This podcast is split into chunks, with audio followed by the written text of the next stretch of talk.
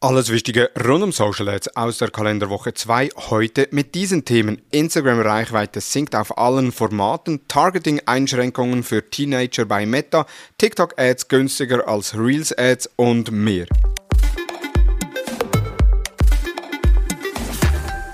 Hallo und herzlich willkommen zu Digital Marketing Upgrade, präsentiert von der Hutter Consult. Mein Name ist Thomas Besmer. Auch in dieser Woche machen wir wieder einen Rückblick, was letzte Woche im Bereich Social Advertising auf den einzelnen Plattformen passiert ist und beginnen gleich mit der ersten News. Der Benchmark Report von Rival IQ gibt an, dass 2022 die durchschnittliche Reichweite bei allen Formaten gesunken sind. Der größte Rückgang haben Bilderposts mit 44% erzielt, das allerdings klar, Adam Mosseri hat ja letztes Jahr gesagt, ja, Instagram wird eine Videoplattform, von daher Bilder werden weniger stark ausgeliefert. Das merkt man jetzt mit den 44% Rückgang. Auch Carousel-Posts mit 40% Rückgang haben einen herben Verlust an organischer Reichweite einbüßen müssen. Reels sind ebenfalls um 25% zurückgegangen und Videos auch um 20%. Man fragt sich jetzt, ja, warum ist Reels und Videos zurückgegangen? Adam Mosseri, der CEO von Instagram, setzt ja auf die Videoplattform oder setzt ja Instagram als Videoplattform ein. Jedoch einer der wichtigsten Gründe ist der Push von Reels. Die Verweildauer äh, in Reels verteilt sich immer mehr auf Accounts, die durch Empfehlungen ausgespielt werden. Das heißt, man erreicht nicht mehr die eigenen Abonnenten und Follower, sondern eben kommt dann eher in den Feed von anderen, die das Reel empfohlen wurde. Dann ist auch die Anzahl der verfügbaren Reels massiv angestiegen.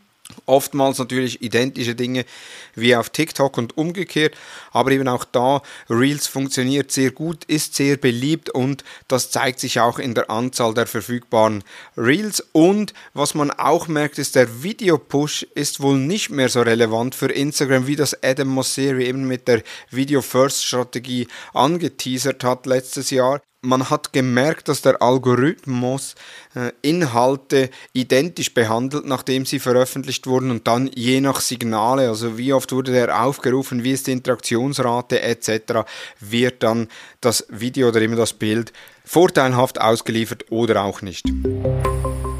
Bereits 2021 gab es Einschränkungen bei Meta, um unter 18-Jährige auf Facebook und Instagram mit Werbung anzusprechen. Jetzt ab Februar in diesem Jahr wird es weitere Einschränkungen geben.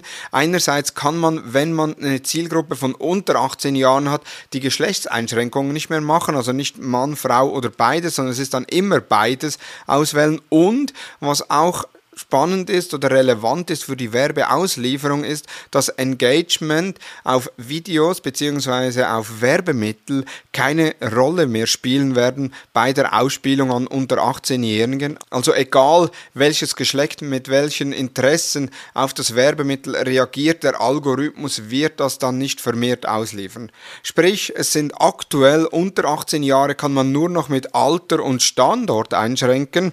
Das sind die einzigen verfügbaren Selektionen Selektionskriterien für Werbetreibenden. Meta geht aber noch einen Schritt weiter, denn ab März können Teenager auch selbst einstellen, welche Werbungen sie sehen möchten bzw. welche sie nicht mehr sehen möchten.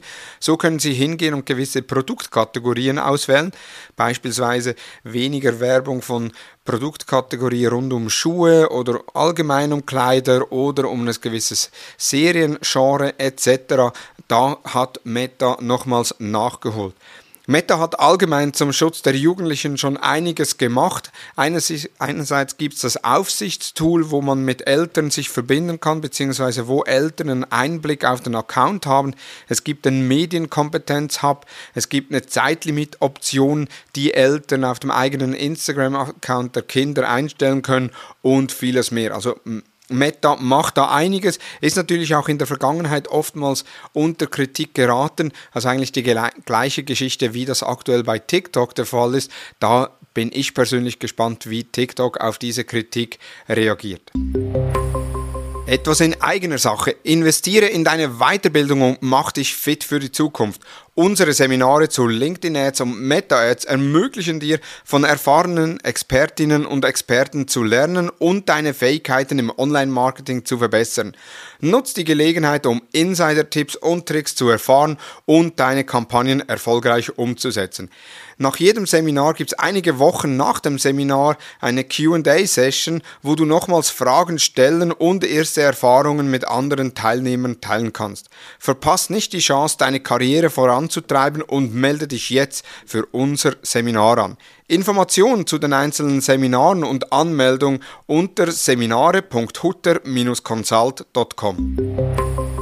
TikTok-Ads günstiger als Reels-Ads. Aus einem Financial Times-Artikel geht hervor, dass TikTok massiv die Kosten der Mitbewerber unterbietet es gibt im Artikel so eine Auflistung, wie hoch der Tausender Kontaktpreis ist, also der CPM, Cost per Mill auf TikTok. Und das ist sehr spannend. Gegenüber Snapchat ist der CPM um 62% günstiger auf TikTok, gegenüber Instagram um 50% günstiger und gegenüber Twitter um 33% günstiger.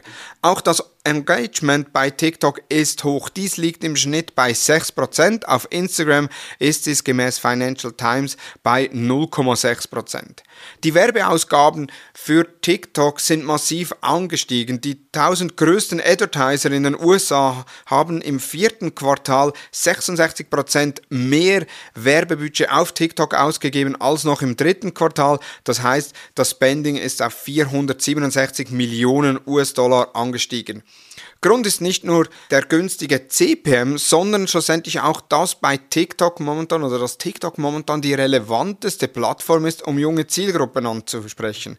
Denn jeder spricht von TikTok und immer sagt man, ja, die Zielgruppe ist sehr jung, was auch stimmt, aber auch da sieht man einen Trend, dass die Zielgruppe immer älter wird, wie das klassischerweise auf allen anderen Plattformen der Fall ist. Facebook früher war auch eher für die Jungen, dann plötzlich kamen die Eltern drauf, dann die Großeltern und spätestens dann war es dann effektiv uncool.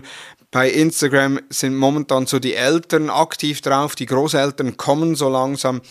Man kann gespannt sein, wie das bei TikTok weitergeht. Wie oft sollen Meta-Ads aktualisiert werden? Ja, das ist eine Frage, die oft gestellt wird, denn wir kennen es, die Werbemüdigkeit, wenn ein Werbemittel zu oft angezeigt wird oder eine zu hohe Frequenz hat, das heißt, es wird einer Person zu oft angezeigt oder relativ viel angezeigt, dann gibt es dann die selektive Wahrnehmung, wo die Person eben das Creative oder das Werbemittel dann plötzlich ausblendet. Aber in welcher Regelmäßigkeit sollte man das aktualisieren? Alle, jede Woche, alle zwei zwei Wochen jeden Monat? Das sind Fragen, die sich Werbetreibenden oft stellen.